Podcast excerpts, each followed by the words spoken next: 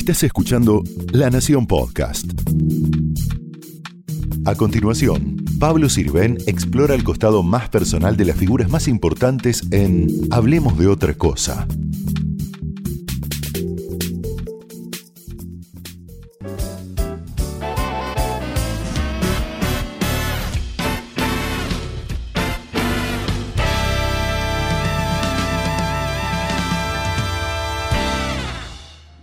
Muchas gracias, Palito Ortega, por venir a Negroni, acá en la Recoba, y a Hablemos de otra cosa.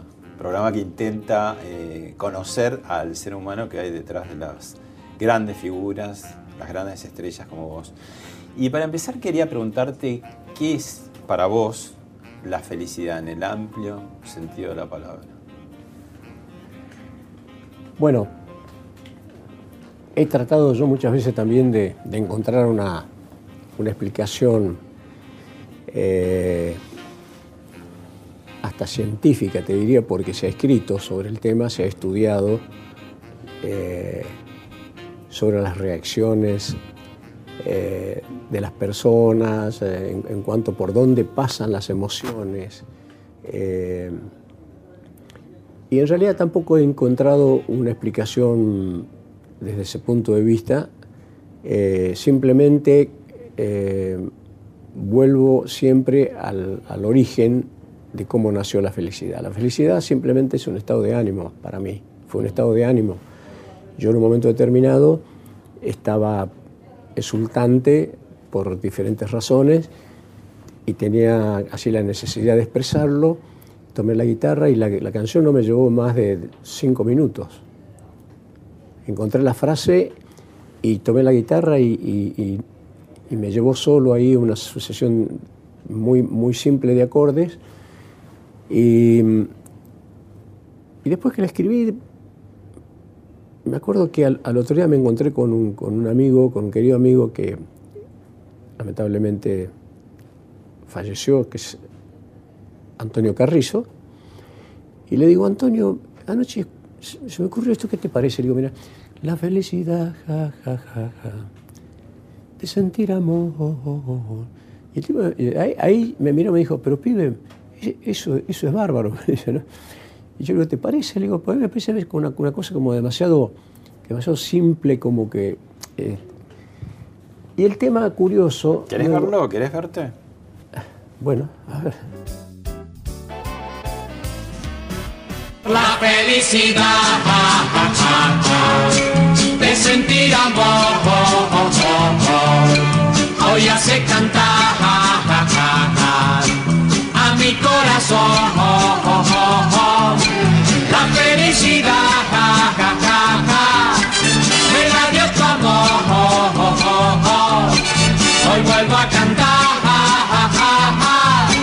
gracias al amor. Caramba. Además de recordar esa época de la felicidad Estamos ahí viendo a, a dos comediantes extraordinarios, ¿no? Osvaldo Miranda, Beatriz Bonet. ¿Qué, ¿Qué, estamos hablando? ¿Años 65 por ahí? Y, y de 60 y 65, 64, 65. Eh, lo curioso de esta canción es que inmediatamente de, de, de, aparecer la canción acá, porque yo la canción después se la quería mandar a Polanca, porque Polanca me había pedido una canción, iba a grabar en español, pero la compañía la escuchó y me dijo, nada, qué Polanca, ni o sea, acá la grabás ya vos, y, así fue. Me llaman de Italia y me dicen, eh, queremos que venga urgente a grabar esta canción en italiano. Eh, yo había ido a filmar en ese momento una película en España, me hago un escapado un fin de semana, me encuentro con un amigo, Gianni Morandi, un cantante italiano muy, muy querido, muy famoso, cantante fabuloso, y, me dice, yo te voy a ayudar con la pronunciación, es muy fácil. Y así fue. Terminamos y me dice el, presidente de la compañía, eh, esta, esta, va a ser la canción del verano en, en Italia. Ellos le llaman la canzone per l'estate. Eh, y entonces, digo, bueno, me alegraría, me alegraría mucho, tal, le digo, me vuelvo a, tengo que seguir filmando, me dice, bueno, te llamamos cuando tenés que venir porque la vamos a presentar en Venecia. Allí todas las compañías presentan la canción del verano en Venecia. Me voy a España, sigo filmando, Y a los 15 días me llaman y a mí me había agarrado como una depresión. ¿no? Este, este, me había casado, dejé a mi mujer acá, me fui solo a filmar, estaba... Y me llama de Italia el director que me acuerdo, Francesco, Francesco Fanti, me dice, se Palito debe andare qui, ti aspettiamo in Fiumicino lunedì perché dobbiamo andare...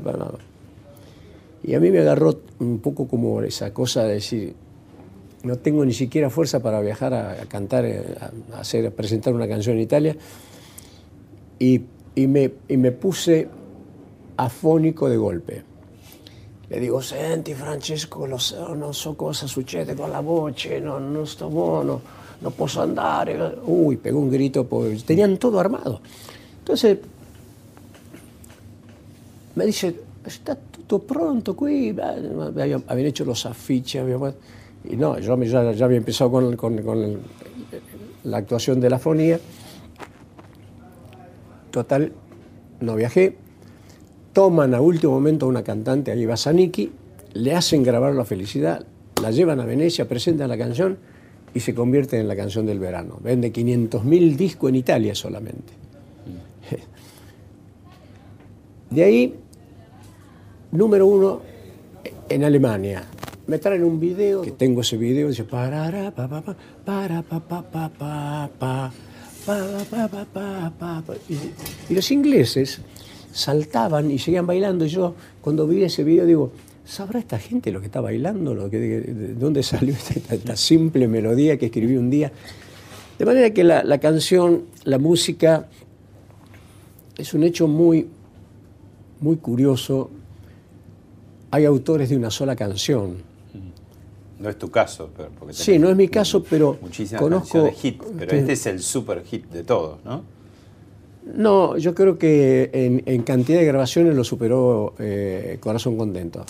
Y la felicidad, la verdadera felicidad, ¿cómo, ¿cómo te trató a lo largo de la vida? En todos los sentidos. Sabemos que en el escenario extraordinariamente bien, también Sí, tenés una sí. familia muy hermosa. No, pero ¿qué, qué, qué sentís vos con respecto a la felicidad? No, no, me trató muy bien. O te hago, te hago esta pregunta. En, en los momentos en que te faltaba todo, re- recordame algún momento de felicidad. Y en los momentos que tuviste todo, recordame algún momento de infelicidad. Mira, cuando me faltó todo, era, eh, yo era muy chico. Eh, lo primero que me, me- me faltó, que fue lo más difícil, fue eh, mi vieja. Eh, Quedaste vos, tus hermanos, con tu padre. Con- sí. Se separaron. y se ¿Tu separaron madre? y no la vi, no la vi más. ¿No la viste nunca más? No. Ajá. Este, se había venido a Buenos Aires. Entonces, eh, ese fue un momento difícil, pero eh, el- la, la estatura amorosa eh, y de sacrificio de, de mi viejo fue tan, tan extraordinaria que ¿Viste? Este era vos. es chiquito, sí. ¿Qué, qué edad tenías? No, acá tendré que... Dos años tendría. ¿Cómo era vivir en un ingenio? Este era un día de fiesta.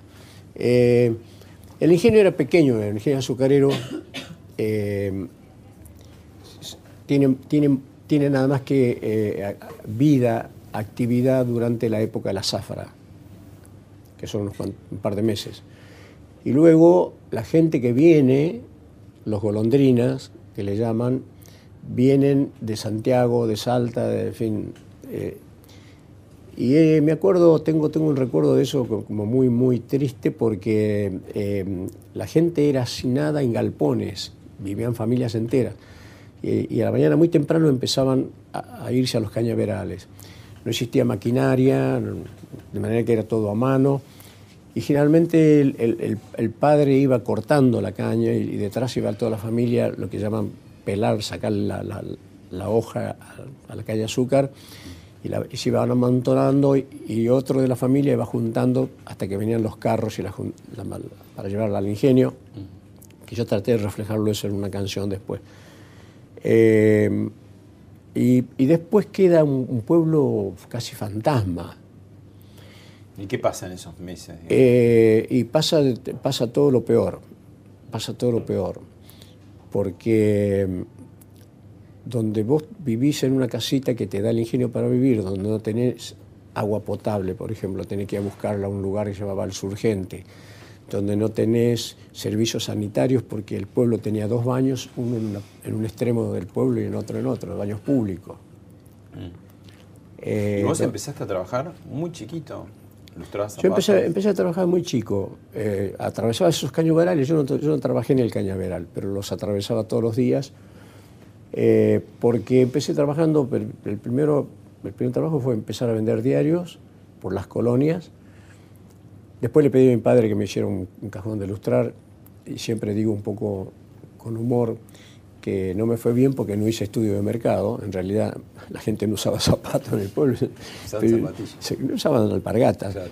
Y yo me iba al- al- al- al- al- a la puerta del Club Social y Deportivo Mercedes y me sentaba ahí y cantaba, ya cantaba. Es- eso te iba a decir, ¿cuándo apareció tu beta artística? Casi te diría que desde que yo me acuerde yo cantaba, desde, desde chico, muy chico. ¿El único de la familia incentivaba? ¿Qué decían en tu familia cuando cantabas? ¿Qué cosa, por ejemplo? No, no, no, mis amigos, y los amigos siempre te cargan, te dicen cosas, pero este, yo no hacía caso. Yo no había fiesta en el colegio o en el club ese social, un club social y deportivo Mercedes, que era un club pequeño, chico. Yo, como sea, me subía al escenario y algo tenía que hacer. Cantaba, fundamentalmente cantaba. Pero no, no, no, no existía ningún, no existía la música moderna, no había rock, no había nueva ola, no había. Así que lo que repetía era cosa de los chalchaleros que ya habían aparecido, de los hermanos Ábalos y algún que otro tango por ahí, ¿no? Este, Y además de ilustrar zapatos, eh, vendías juanitos, cotorras. ¿Has limpiado tumbas? Limpié tumba del cementerio del pueblo, sí, sí. Ese, eso, eso es el trabajo que, que más recuerdo porque mm, curiosamente no, nunca sentí eh, aprensión, eh, temor. eh, a, tener que cuando llegaba el momento que daban, daban la orden, nos daban la orden, ¿De teníamos qué era? ¿Desenterrar? eh, Claro, porque tumbas? ya eran abandonados en las sepulturas, entonces había que desenterrar y llevar para llevar al osario los restos, ¿no? Y yo me empecé, ahí empecé a notar, dije, las cosas que más perduran, que más duran, ¿no? El, el cabello, la ropa, este... De esos momentos de que, que era una familia numerosa, que le faltaba seguramente. ¿Hambre tuvieron? No. Bueno, eh, no sobraba nada y, y más bien faltaba, pero... ¿Y cuál era el momento de felicidad que te acuerdas en, aqu- en aquellas épocas? El espíritu que yo tenía eh, eh, me hacía ver todo de una manera eh, mucho más, si se quiera, si se quiere hasta optimista. ¿no? Yo, yo sabía que ese mal momento decía, esto lo voy a pasar, esto lo voy a pasar. Eh, y y yo, yo creo que también mi padre tuvo mucho que ver en eso. Porque Y cuando vos decidís a los 14 años venir a Buenos Aires, ¿es, es una decisión tuya? ¿Cuál es tu móvil? ¿Pensabas actuar o pensabas, No, bueno, lo que bueno, me gustaba hacer? Porque también ahí hiciste de todo, fuiste cadete, Sí, mi- la música, la música era, era mi, mi- mi- debilidad y ¿Pero ¿La veías como, como una forma posible de trabajo o todavía no? yo no sé si lo veía como una posibilidad real de trabajo, sino que yo veía que iba, eso, eso- eso iba a dar la posibilidad de, de hacer lo que tanto soñaba, que- que- que tanto quería hacer. ¿Pero vos decías de chico, quiero ser artista como tantos otros chicos? Yo quiero cantar, decía, yo quiero cantar. Ah.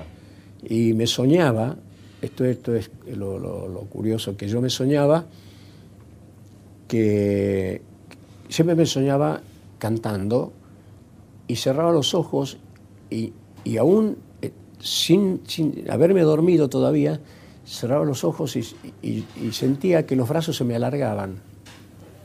¿No? Y, y abría los ojos porque eh, por un momento sentía temor, se me, se me alargaban tanto, que después esa visión la tuve en un show en Córdoba, en un momento en la que yo recién aparecí y, y fue un- una cantidad de gente y se entraron a mover así en avalancha y adelante había mucha gente joven que empezaron a sacar gente un poco desmayada, todo. Y yo me acordé de, de- de- de esos 10, a- 10 años, 12 años, cuando yo ya soñaba esto, y, y me acordé de esas manos que se me estiraban y, y y sentí la necesidad, digo, ¿por qué no, no, no, las- no tengo realmente la posibilidad de, de calmar esto, de, de agarrarlos y contenerlos, ¿no? Porque era, era, era muy peligroso. Asocié eso inmediatamente con lo que me pasó de chico. Yo eso lo veía desde chico. Después, en los largos recorridos yo cantaba, solo cantaba, atravesaba Cañaveral, y cantaba. No componías todavía. No, no, inventaba. Inventaba sobre una melodía, un tango. Yo no sabía la letra, pero le inventaba la letra. Yo decía, vieja recoba, si me vieras esta noche, cuando vaya por la calle, simplemente para verte. Y no tenía nada que ver con la letra original, inventaba. Antes de ser Palito Ortega fuiste Nelly Nelson. eh, Tony Varano primero. Tony Varano también, ¿no? Después Neri Nelson. Y tiene empezaste 18 a actuar en algunos cabaret y, y una chica de cabaret estaba ligada con una discográfica y... te- Sí, yo, yo tocaba la batería en, en un cabaret, tenía 18 años en Mendoza. Entonces, este, en, en el momento en, en la que había, venía el show, salía una bailarina, una rumbera y, y yo hacía la percusión. Y inmediatamente me ponía una campera, que había comprado una camperita Bordeaux, y- agarraba la guitarra y salía yo a la pista. Y cantaba, y cantaba muy parecido a Luis Aguilé en ese momento. Entonces, este, las chicas sabían que cantaba y me aplaudían. Ella era, una ovación de todas las chicas, era el nene del cabaret. Un día viene este, una chica de Gloria, me dice, nene, tengo que hablar con vos. Vení. Estoy con un cliente que es de un sello, dice que es de una compañía de discos. ¿De dónde? De Buenos Aires. Uy, le digo. Me pide este señor, estaba como medio enamorado de esta chica, me pide si podía grabar una prueba. Grabo una prueba en una radio, la mandamos a Buenos Aires y yo esperando la respuesta, esperando la respuesta, un día en la pensión que hay en Mendoza, me golpean la puerta, me dice telegrama, uy. Abro el telegrama así y, y- y empecé a sentir que me- se, se me, se me aflojaban las piernas. Era para ir a la revisación médica, me tocaba hacer el servicio militar. Y yo dije, esto es impensado, ¿cómo voy a hacer el servicio militar? Yo en este momento estoy esperando ir a grabar. Entonces me citaron y, y fue toda una, una- también una apuesta. Siendo chico yo jugando en los infantiles Cevita, que se jugaban en esos jugando en mi pueblo, me fracturé el tobillo, pero en ese pueblo, como al no haber hospital, el tobillo, la fractura soldó mal, terminó soldando mal. Entonces yo no tengo problema, pero ese día que salió un sargento, empezó a gritar, ustedes van todas a pala a limpiar la nieve de las vías del ferrocarril, se van a hacer hombre, carajo, y todo, todo. Una, una arenga terrible. Y yo dije, bueno, es ahora o nunca. Y me paré detrás de todo porque casi no quería escuchar. Y de repente dije, ahora. Y empecé a renguear. Y el tipo me veía que yo avanzaba y me miró con una cara de odio. Entonces le digo, no puedo estar parado, señor, tengo una fractura en el tobillo. Me mandó que me pare a un costado, llamó a, a un asistente, me tuvieron como media hora más y me, llevaron a radiografía. Me hacen una radiografía del tobillo y la fractura sale. Sale la fractura porque el hueso soldó mal me citan para la semana próxima y que bueno, ahí fuimos, no sé cuánto éramos lo que teníamos, otros tenían problemas reales grandes. Y cuando me nombraron, me, me acerqué, me entregaron la famosa libreta de enrolamiento. Yo no me quería, empecé a caminar, me olvidé de la renguera, todo empecé a caminar rápido para salir. Ese día llego a la pensión, de vuelta, y estaba el telegrama de la compañía que me decía que viaje a Buenos Aires para dar Y la viene la primera de las explosiones tuyas. ¿Querés verla? A ver. Yo no quiero media novia, yo no quiero media novia, yo no quiero media novia, quiero yo. Éramos, éramos todos un poco hijos de Elvis Presley en ese momento. la influencia era muy grande del, del rock y, y yo venía con esa influencia, por eso todos esos movimientos. Es- brevemente te cuento la, la historia de esta canción. Eh, cuando a Charlie García, a mi querido amigo Charlie García, le, le pasa una, una una circunstancia difícil en su vida, nos vamos siete meses a Luján. Eh, entonces había, había noches difíciles de no conciliar el sueño, él, de, de- tener así momentos de mucha ansiedad. Entonces, eh, a una mañana, a las 2, a las 3 o a las 4, yo, yo me golpeaba me decía, vamos, vamos, quiero grabar, quiero grabar. Como yo tengo el estudio ahí al lado de la casa, entonces le prendía todo, todo, y él se sentaba en el piano y lo primero que hacía, yo no quiero media novia, me decía. Y yo, digo, era lo único que, que tocaba y se reía un poquito y empezaba con la música clásica. Lo que tocaba Charlie de música clásica, nadie, yo, yo creo que nadie se imagina realmente eh, la, la- la clase de músico, la, la envergadura, el conocimiento, la sensibilidad, porque tocaba unas, unas cosas impresionantes. Este, y bueno, hasta que se iba cansando y volvemos nuevamente a, a- a- a dormir. Pero un día le digo, Charlie, ¿por qué te sentás en el piano y siempre tocas? Empezás con Media Novia, y luego con, con las canciones divinas que escribiste, con la música clásica que tocas. Me dice, mira, yo desde chico en mi casa nunca me dejaron escuchar ni, nada que no sea música clásica. Y nunca me dejaron tocar nada que sea música clásica. Es yo a los 11 años me querían llevar a Europa ya a ofrecer conciertos de música clásica. Ya era profesor de música. Pero yo los sábados me escapaba de casa y me iba a la casa de un vecino. Y ahí te veía en el Club del Clan. Y te vi cantar esta canción y se me quedó grabada para siempre. en la- ¿Querés verlo a Charlie? a ver. Mi amor entero está en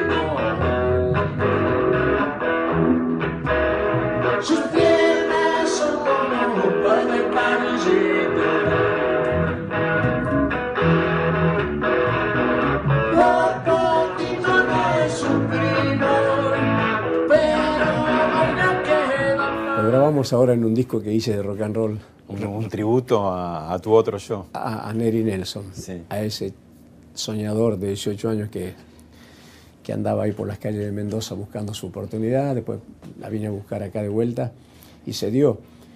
Eh, ¿Qué, qué paradoja, digo, más allá de, de que, que vos fuiste tan amoroso con Charlie en un momento tan particular, tan grave, tan de soledad para él, digo, también ahí cerraba de alguna manera eh, esa grieta, entre Sí. comillas, de los años 60, ¿no? Porque aparecieron por un lado los nuevos boleros, que eran ustedes, y por el otro lado rock nacional. Y, y ahí había como una división, un abismo entre esos dos mundos, ¿no? Sí. Que mm, ustedes por ahí parecían más apolíticos o melodías supuestamente más Sí. elementales y ellos eran más poetas y eran más comprometidos o no sé qué. ¿Cómo, ¿Cómo lo vivías en ese momento y qué te parece que pasó después que eso cerró y ya no hay problema y se escucha la música de tuya y la de ellos y ya no, no existe más esa en, real- en polémica? reali- en realidad eh, fu- fuimos primero nosotros. Nosotros aparecimos en un momento en, el- en que en nuestro país todas las radios difundían un 95% de música en inglés, algo en francés, algo en italiano. Se peleó mucho inclusive, en un momento determinado hasta se luchó por una ley de difusión que haya un poco más eh, de, de- de- este, de difusión de música nacional. No, no se respetó eso nunca y se seguía. Cuando aparece el Club del Clan, lo que hace el Club del Clan es que empieza a tomar esas canciones de éxito en inglés, en italiano, en francés y las convierte en español. Por lo tanto, todos los cantantes, excepto Chico Navarro y yo, todos los cantantes cantaban en español esas canciones. Chico Navarro yo digo porque Chico Navarro es un gran compositor, yo humildemente con, con- empecé a escribir mm, Media novia, Dejala, dejala, eh, Bienvenido amor. Y ahí se empieza, empieza un, un movimiento, se empiezan a vender discos cantados en español. Eh, y, y Mm. ¿Querés luego, escucharlo a Chico Navarro? ¿Cómo no? En Montevideo. Yo no tengo nada que ver, era Lavie y Palito, los dos. Le mearon la galera, porque el negro Perico Gómez tenía una galera que la dejaba afuera, no la metía en la casa, en el departamento. Estábamos todos en un hotel y no sé quién, al otro día dijo, che, hay, hay, este, orina en la galera de, de Perico Gómez, que era una galera que la llevaba a todos lados. Bueno, Palito, yo sé que me vas a contradecir, no importa, te mando un gran abrazo. ¿Cómo ¿Es cierto sabe? esto? Eh, No, no, él, él se adelanta porque él sabe ya. Yo sé, dice, yo sé que me vas a así porque él sabe que, que fue él. Ah, fue él, fue él, claro. Bueno, Entonces- él también habla de la vie. La vie también tiene algo para decir. ¿Ah, sí? Hola, bueno, este es un saludo muy especial para alguien muy querido por mí, Ramón Palito Ortega. Claro, de él se trata, de alguien que hemos compartido muchos años de esta vida maravillosa que nos brindó la música. Para vos mi gran saludo, mi gran abrazo y mis deseos de felicidad. Gracias, mira. Que yo, yo cuando grabé el primer disco, eh, me llamó el director artístico, en ese momento, don Ricardo Mejías, creador del Club del Clan. Me dice, bueno, dice, este disco empezó a moverse, se empezó a escuchar, pero usted tiene que ayudar con la difusión. De manera que va, dice, va, va a tener que ir a un programa de radio.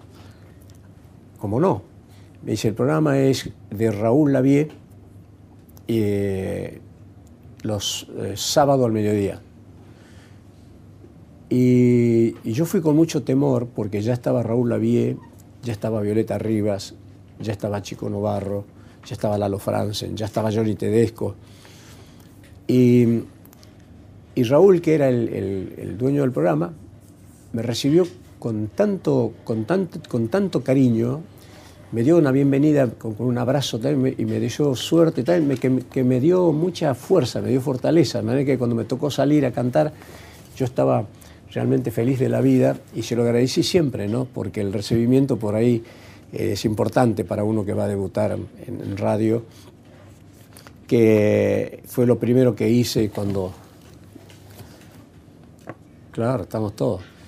Está Johnny Tedesco, está Violeta Rivas, está el negro, está Lalo Franzen. Y acá hay un cantante que eh, en ese momento tenía mucho éxito, también se llama Rocky Pontoni. Pero bueno, eh, el tema es que este fue el comienzo, el, el programa eh, de, de Raúl Lavie. Y curiosamente, en este programa yo empiezo a recibir las primeras cartas de admiradoras y entonces como recibía dos o tres por programa, no, no las abría, esperaba, las guardaba. Y yo vivía en una pensión en la calle Lavalle y esperaba tener una cantidad y eso me daba como una ilusión de que me habían llegado muchas cartas. Y, y en esto eh, se va la historia esta de que una noche me pongo a leerla y abro una y el encabezamiento era querido hijo. Ahí me quedé un poco como choqueado. Tomo el sobre, leo el remitente Verazategui. Entonces decía, eh, te escucho todos los sábados al mediodía. Y cuando le cuento a los vecinos que el que está cantando es mi hijo, se ríen de mí. Y era mi vieja que después de tantos años reapareció de esa forma. Hay una película que para la época es muy disruptiva, porque siempre cuando se cuenta una historia de amor edulcorada, este, lo que el público pide o espera es que esa pareja finalmente que consuma su amor. ¿no? Y en esta película, que es mi primera novia, pasa al revés de lo que va a pasar en la vida real. Miramos un cachito. A ver. desearía que comprendieras lo que estoy pensando en este momento. Ahora sé que el primer amor de los hombres jamás se realiza. Los muchachos no nos casamos nunca con la primera novia, pero la primera novia jamás se la olvida. Elvira, tu recuerdo me acompañará siempre. Guardaré tus cartas, tus retratos. Conservaré como las cosas más queridas el recuerdo de tus ojos y el timbre de tu voz. No sé cuál será mi destino. Solo sé que a través de los años seguiré viendo como te veo en este momento. Mm, ¿Se conocieron ahí? ahí nos conocimos. Ajá. Y en cambio pasó esto otro, que rompió el rating de la televisión argentina en los años 60. Ramón Ortega quiere recibir como esposa a Evangelina Salazar aquí presente. Evangelina Salazar quiere recibir como esposo a Ramón Ortega aquí presente. Entonces yo, de parte de Dios Todopoderoso, por de esposo, y este sacramento entre vosotros confirmo en el nombre del Padre y del Hijo y del Espíritu Santo. Amén.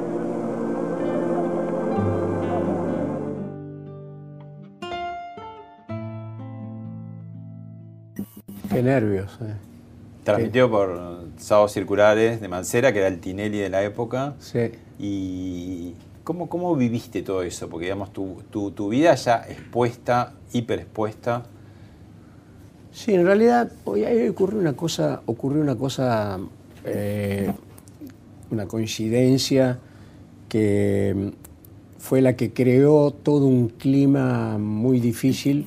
La coincidencia era que yo, siendo amigo, muy amigo de Carrizo, yo estaba trabajando con Mancera. Claro, Carrizo era el programa que estaba sábado Carri- continuado en el otro canal. Y entonces los dos Se eh, disputaron la quisieron y, y- como, como podía hacerlo cualquiera, ellos simplemente solicitaron la autorización para, para ingresar en, en la abadía. Y entonces eh, eh, fue, fue, digo, yo estaba muy nervioso porque no entendía, eh, me costaba escucharlo al abad, me, me- me costaba concentrarme. eh, por eso me, me quise casar de vuelta. Digo, nos fuimos a Roma, que, que fue el Santo Padre que nos recibió. Bueno, por Francisco. eso, entre esa foto y esta hay 50 años de diferencia, ¿no? Sí, 50 años. Esto fue ahora, hace poco. Hace poco, hace poco. La verdad que fue muy amoroso, nos recibió, no- nos habló, nos dedicó bastante tiempo, nos habló mucho, este, fue, fue muy emocionante, realmente. Y entre Eh, medio de esas, de esas dos fotos está esta foto. Y esta, esta cuando volvimos para celebrar con todo- toda la familia, con todos los hijos. Ella y Hijos, hijos y hay nietos, nietos. y ¿no? nietos, sí, ¿Cuán- sí. ¿Cuántos hijos y cuántos nietos? Seis y seis. Ah. ¿Y por qué tan claramente la familia Ortega Salazar, la actuación, el espectáculo, está tan presente? Porque digo, aún en Martín, que es el que menos eh, se expone, pero Sí. es, es un poco como el gerente, entre comillas, de Sí. por lo menos de la hermandad, ¿no? Sí, él la, la- la- yo siempre digo que es la mirada de, de todos. Sí. ¿Por qué, digamos, se ha dado tan... ¿Vos, vos los indujiste? o- Nada, nada, nada, nada. ¿Se dio así naturalmente? Nada, yo- Y tan diferentes, digamos, en lo que cada uno ofrece, porque, digamos, son... Sí, en, realidad mm, no sé si es tan diferente porque en definitiva está todo relacionado. Claro. Eh, Sebastián es productor, como Luis es director, o como Ju- Julieta es actriz, o Rosario cantante. Es decir, eh, Rosario, eh, Charlie la escuchó un día cantar y dijo, esa es la voz que necesito, la voz que necesito. Y lo bueno es que sí entendieron que tenían que prepararse para lo que eligieran. O sea, ahí fue- le dieron libertad a este, Evangelina y vos, pero que fueran serios en lo que hacían. Sí, Bien. sí, y se prepararon, ¿eh? se prepararon, cada uno estudió, Eh, Rosario dijo un día, quiero, quiero cantar, y le dije, bueno, va a tener que empezar a estudiar. Estaba en Estados Unidos todavía, porque ella nació allá, y empezó desde muy chiquita a estudiar canto, eh, música, y la ventaja es que, bueno, toma una partitura y lee una melodía, sabe, sabe de, de qué se trata. Cuando Julieta me dijo que quería ser actriz, porque, bueno, su madrina, Ana María Piquio y todo, desde muy chiquita la jugaban mucho a esto con ella y, su vocación ya se veía que iba a ser esa. Entonces le dije, bueno, es una profesión que hay que respetar, hay muchos buenos actores, muchas buenas actrices que, se han sacrificado mucho, todo, y no se puede ir nada más que porque tengo un apellido determinado, va a tener que ponerse a estudiar, le dije. Mirá cu- cuando compartiste un almuerzo con ella misma, ¿qué dijo de vos? Pero por ejemplo lo cargamos porque mi papá es sumamente inexpresivo y no es simpático. Entonces Eso nosotros que lo conocemos, ustedes. claro, entonces nosotros que lo conocemos y sabemos, sus- conocemos sus silencios, conocemos sus caras, de no mal humor, ni tristeza, ni nada, simplemente su De cara nada. de nada, de, De nada. Entonces, adelante de la gente, yo siempre le digo, seguí tan simpático, seguí tan simpático. Te decían por ahí el chico triste de las canciones alegres porque, porque no sos tan expresivo por No, ahí. sí, no, no. Eso, eso, eso se le ocurrió a un famoso publicista. Yo lo quería mucho porque trabajaba en mi compañía, que era el señor Leo Vanés. El periodista. sí. Eh, entonces eh, me, me veía y me decía, bueno, contigo no hay caso. A este, a Johnny Tedesco, le pongo ropas, pullover de colores y todo, ta, ta, ta, es el chico champán. "No, no". Y vos, dice, nada, te tengo que vestir todo de, negro, de gris, este, porque no te reís. esto". Le digo, pero es que yo me gusta reírme si me causa gracia algo, pero yo no me puedo salir a hacer a reírme porque estoy cantando, a hacerme el simpático, no me gusta. Y inclusive había problemas en la despedida del Club del Clan. Despedida del Club del Clan, el director, el señor mm, Ricardo Mejía, decía, cuando termina el programa se van todos a cámaras y se empujan como para saludar, ¿no? Y uno va y lo saca al otro. Es decir, yo quiero saludar más que vos, yo quiero... Esa era la despedida. Y yo me iba atrás y me quedaba atrás y nunca me animé a empujar a nadie ni a meterme ahí a querer saludar porque me parecía horrible. No lo sentía. Eh, y eso, bueno, me pasó, me pasaron, hay anécdotas muy, muy curiosas. Este, un día estaba cantando, me acuerdo, en el Chaco, y la gente que iba conmigo siempre ya buscaban qué escalera poner por, para saltar una tapia hacia un vecino, porque no se podía salir ni entrar por, por- las entradas de, de- los- clubes donde se cantaba. Entonces, yo, antes de, la última canción, yo miraba hacia la izquierda y la derecha, tenía dos personas, y el que me hacía así era que yo tenía que salir volando por este lado. Ya habían arreglado para salir por este lado. Bueno, miro, miro, me hacen así, y yo no decía, me voy a despedir con esta canción, porque ya la gente se empezaba a tirar hacia Cantaba la última canción decía gracias, y salía volando. Y me acuerdo subo una, una escalera en una tapia, y cuando estoy arriba, eh, me tiro y no me doy cuenta que realmente había escalado bastante la escalera alta. Y me tiro y, caigo en un terreno baldío, oscuro, y siento dos manos temblorosas así que me agarran y me, y me- y me- empiezan, yo escuchaba además que sollozaban, y me agarran y me empiezan a levantar. Me dice, ¿por qué no te reís nunca? ¿Por qué no te reís? Y le agarro esta cadena y me empieza a pegar, pues me pegaba unas cachetadas.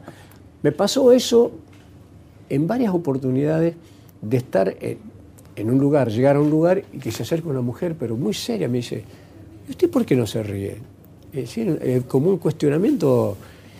Y, y yo creo que en realidad, más allá de las canciones que yo cantaba, el provinciano en general, eh, no digo el cordobés porque el cordobés es muy especial, pero el, el no- el norteño es, es muy retraído, es muy introvertido, es muy tímido.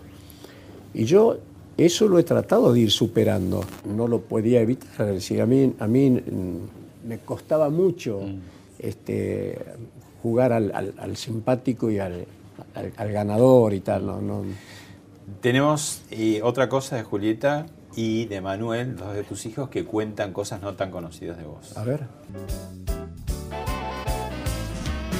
Bueno, hay muchas cosas que la gente no conoce de mi padre. Una es que tiene la costumbre de personalizar su ropa. Él tiene gorras, remeras y hasta alguna campera con el nombre de su estudio en Luján. Eh, o dicen el Club de Clan, o dicen Neri Nelson, que como mucha gente sabe es, eh, fue su primer nombre artístico, es como él se hacía llamar cuando empezó a cantar y quería parecerse a Elvis Presley. Eh, también pinta muy bien, de hecho mi hijo tiene cuadros de él en, su cuarto. Pero bueno, siempre me llamó mucho la atención esta costumbre que tiene de cortar las letras y pegarlas en las remeras y- y armar su propia ropa. Me parece una actividad que requiere de mucha paciencia y me parece una linda actividad, casi tanto como escribir canciones. Bueno, supongo que hay, hay varias cosas que tal vez la gente no, no sepa de él. Eh, por ejemplo, que es piloto, que siempre le gustó mucho volar. Eh, recuerdo cuando éramos niños, eh, a mis hermanos y a mí nos, nos solía llevar con él. Eh, al, al menos íbamos los que nos atrevíamos a, a subir a volar con él. No, es buen piloto. Es buen piloto. Sí, ¿Se- ¿Seguís piloteando? Sí, ahora eh, cuando uno deja un par de meses, debe hacer la readaptación con un par de horas de vuelo, con un instructor, por supuesto. Eh, y ahí te renovás el brevet y seguís volando. Es decir, este, eh, volar es casi como la tecnología avanza, entonces sí hay que tratar de estar al tanto de, todo lo instrumental que va apareciendo, pero es casi como cuando vos aprendiste a andar en bicicleta, no te olvidas más. Palito, la política es una sinfonía inconclusa. Fuiste ministro, fuiste gobernador de tu provincia, de Tucumán. ¿Hiciste entrar en, en la política, en la actividad pública, a Horacio Rodríguez Larreta, en desarrollo social? Eh, mm, Bueno, y hay alguien a propósito muy cerca de, de- de- de lo que fue esa candidatura presidencial, la que vos ocupabas el eh, vicepresidente, que te quiere saludar y lo vemos. A ver. Querido Palo, me pidieron que mm, en un minuto grabara alguna cosa que hiciste en la provincia, alguna anécdota. Yo voy a contar una, pero la mitad voy a contar porque no me dieron tiempo. En realidad estoy acá sacrificándome. Me confunden con George Clooney. Debe ser porque me he dejado la barba, ¿viste? La pinta que uno tiene. Pero bueno, el tema que le voy a contar es el siguiente. Eh, cuando era gobernador, em, todos los días había un chico en la puerta que decía Caima Pachomba, Caima Pachomba. Entonces Palo pasaba, le daba unas monedas, pero no sabía qué vendía este chico. Y un buen día paró y le preguntó, ¿pero qué estás vendiendo? Hasta acá cuento yo, ahora lo sigue contando él. Te un, un cariño enorme, Palito, cariño a toda la familia, te quiero mucho. Gracias. Muchas gracias, gracias Eduardo. Que, que no, no sabemos bien, está pasando la bárbaro, ¿no? Pero bueno, este, No, ¿qué- la historia, la historia es que había, había un chiquito que, que- que andaba con una bandejita y decía, Caimán Pachomba, Caimán Pachomba. Entonces yo un día, bueno, este, no entendía qué vendía este pibe. Le digo, a ver, llamámelo al chiquito. Y lo llama y le digo, ¿qué es lo que vendés? Caimán Pachomba, gobernador. ¿Qué es Caimán Pachomba? Y saca un cocodrilito verde así y los vendía suelto para que la gente los pegue en la, en la remera. Decía Caimán Pachomba. Caimán Pachomba. Bueno, este, esa, esa anécdota me- se las cuento a mis amigos porque la, la cosa es que Tucumán tiene, tiene habla, habla, contrae mucho, parece, se parece mucho al andaluz. El, en Tucumán, si no, si no estás preparado, por ahí no vas a entender mucho cuando te dicen, ¿eh, ¿Para dónde vais? Es para, es para dónde vas. ¿No? Me contaba otro de tus hijos, Sebastián, que quizás a Luis le impactó más el cambio sideral que hubo pasar de la sintonía del planeta Miami directo a la sintonía Tucumán. Sí, ¿no? sí, sí. Sin escalas. Pero Luis, Luis es un curioso de la vida, muy curioso de la vida, y se hizo muy amigo de todos los chicos de la calle donde vivíamos. La avenida Mate de Luna tenía vendedores de diarios, lustrabotas, chicos que hacían cosas en la sequía. Todos esos chicos, él los traía un día a la semana y hacía un partido de fútbol, tenía una, canchita de fútbol ahí y, le, hacía que le preparen un asado y les daba y los sentaba, pero era una cantidad de chicos increíble que lo adoraban a Luis. Y yo creo que Luis, ese, ese, ese trasplante de Miami a Tucumán, eh, lo impacta, pero lo impacta eh, humanamente favorablemente. De ahí viene toda su gran eh, inquietud, es un gran hurgador de, de- de- de los sentimientos, del- de los pensamientos, de, la sensibilidad de la gente. Sebastián, que es un poco más grande, se acuerda, dice, el momento que, que eras el rey en la cumbre, salir con vos, la experiencia que era, que de pronto volvías con, con la ropa a veces desgarrada o sin un botón, algún mechón de pelo, ¿no? Y Mm. él desde su pequeñez mirando, bueno, su padre en esa situación, hasta, hasta que una vez dice de cantidad de gente que había que se te desprende de la mano y que él se sintió perdido unos segundos, ¿no? Sí, sí. ¿Cómo era convivir ese ídolo con la normalidad de un padre, ¿no? O sea, cuando se cerraba la puerta de la casa y que- porque sería un vendaval, digamos, para vos y para todos. Yo he tratado siempre de preservar una, posible intimidad, porque no, no- siempre se, se logra. Eh, pero los chicos tenían que ir al colegio, los chicos tenían que tener amigos, había que acompañarlos a lugares y, tal. Entonces ellos, yo sentía que, que- que- que les impactaba mucho el tema de que en vez de, de tener el tiempo para, poder ah, hablar nosotros o, en fin, compartir ese tiempo nosotros, más bien te lo distraía la gente. Y yo soy una persona que me pongo sumamente nerviosa si no puedo contestar a la gente. No me gusta no contestar, no me gusta... Bueno, ahora que el telefoni- el telefonito hace así, te saca una foto, anda todo el mundo y, y en realidad mm, eh, estamos apuradísimos, este, ese- ya embarcando por ahí en un vuelo y te piden una foto y no puedo dejar de pararme, me da, me da, me da mucho pudor eh, no hacerlo, ¿no? Este, no, no quiero jamás eh, dejar a nadie con, con- con el que no que le firme algo, que no le di la mano, que no saludó, que no hice una foto. Y entonces para los chicos eso era como que finalmente mi papá no, no está. Dos artistas enormes, los dos, que te impactaron de distinta manera. ¿Los vemos? Bueno.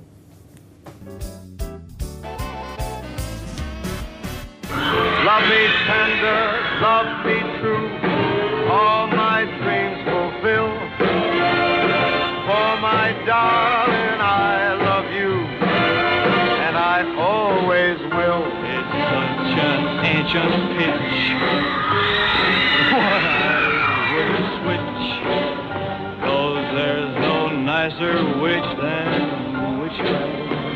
I love you and I always will. For my darling, I love you. Man, that's pretty. and I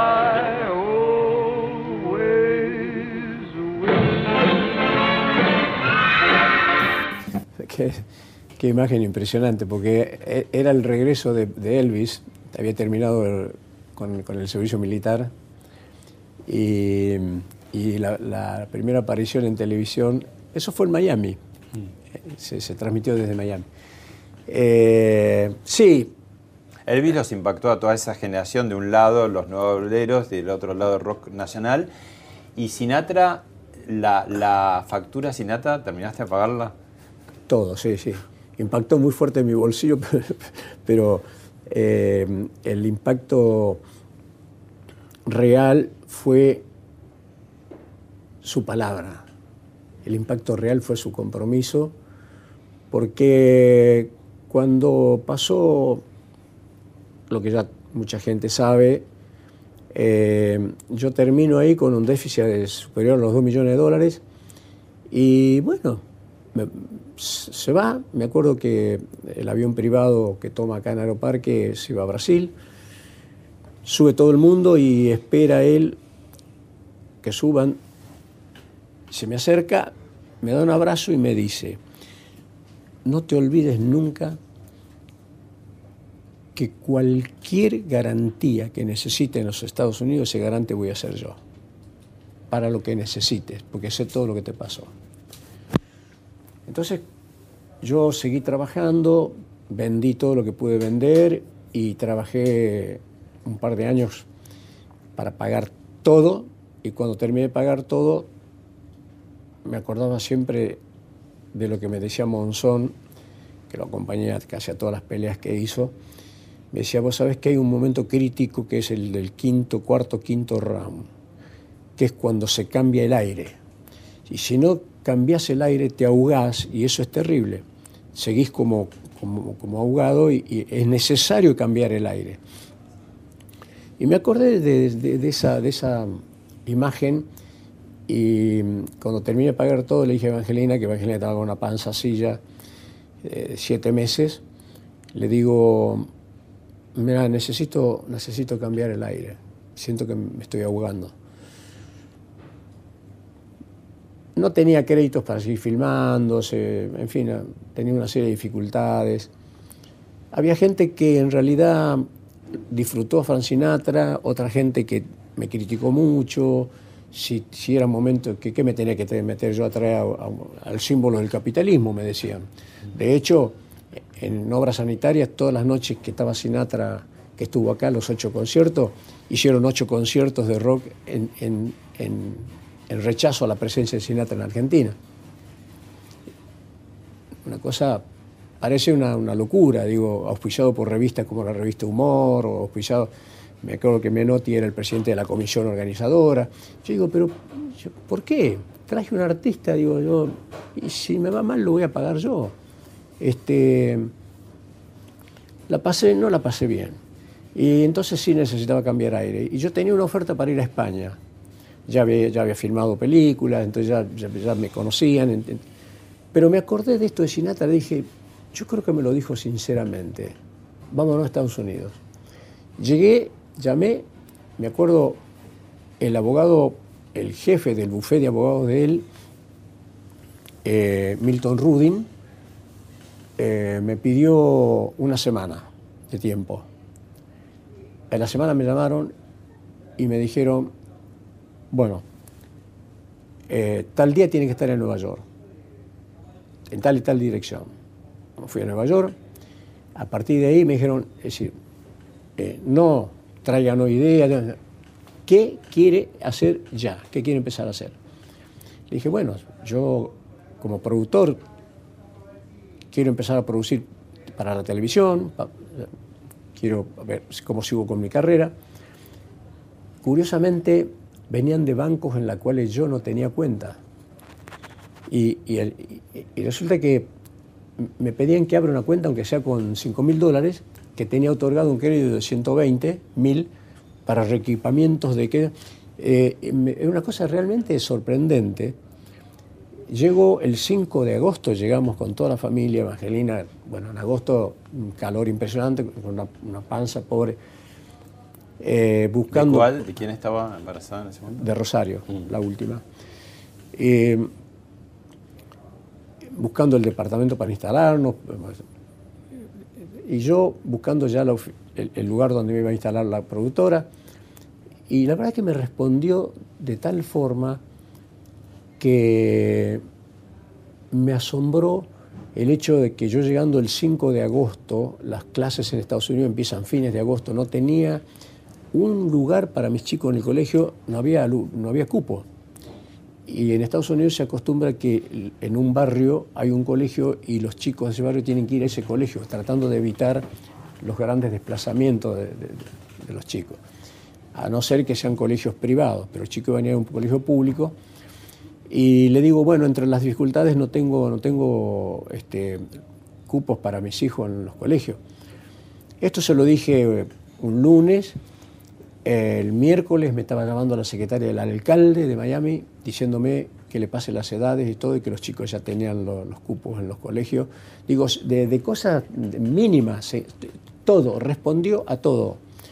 Eh, no hubo una Navidad de las que estuve allá en la que no recibiera una tarjeta. No hubo un debut de él donde yo no recibía la tarjeta de invitación. Eh, realmente se portó, pero eh, con, con, creces cumplió su palabra. ¿no? Entonces, la admiración para mí vino mucho más después que en el momento que lo contraté. Muchísimas gracias, Ramón Palito Ortega. Muchas gracias a vos. Eh, da para muchos más programas, tu historia es enorme. Volveremos, volveremos un día, gracias de todo corazón.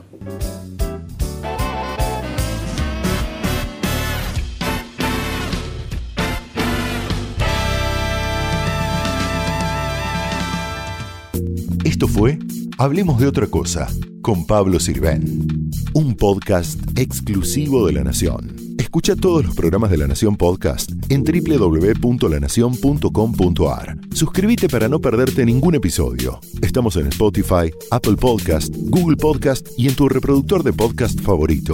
Seguí escuchando La Nación Podcast.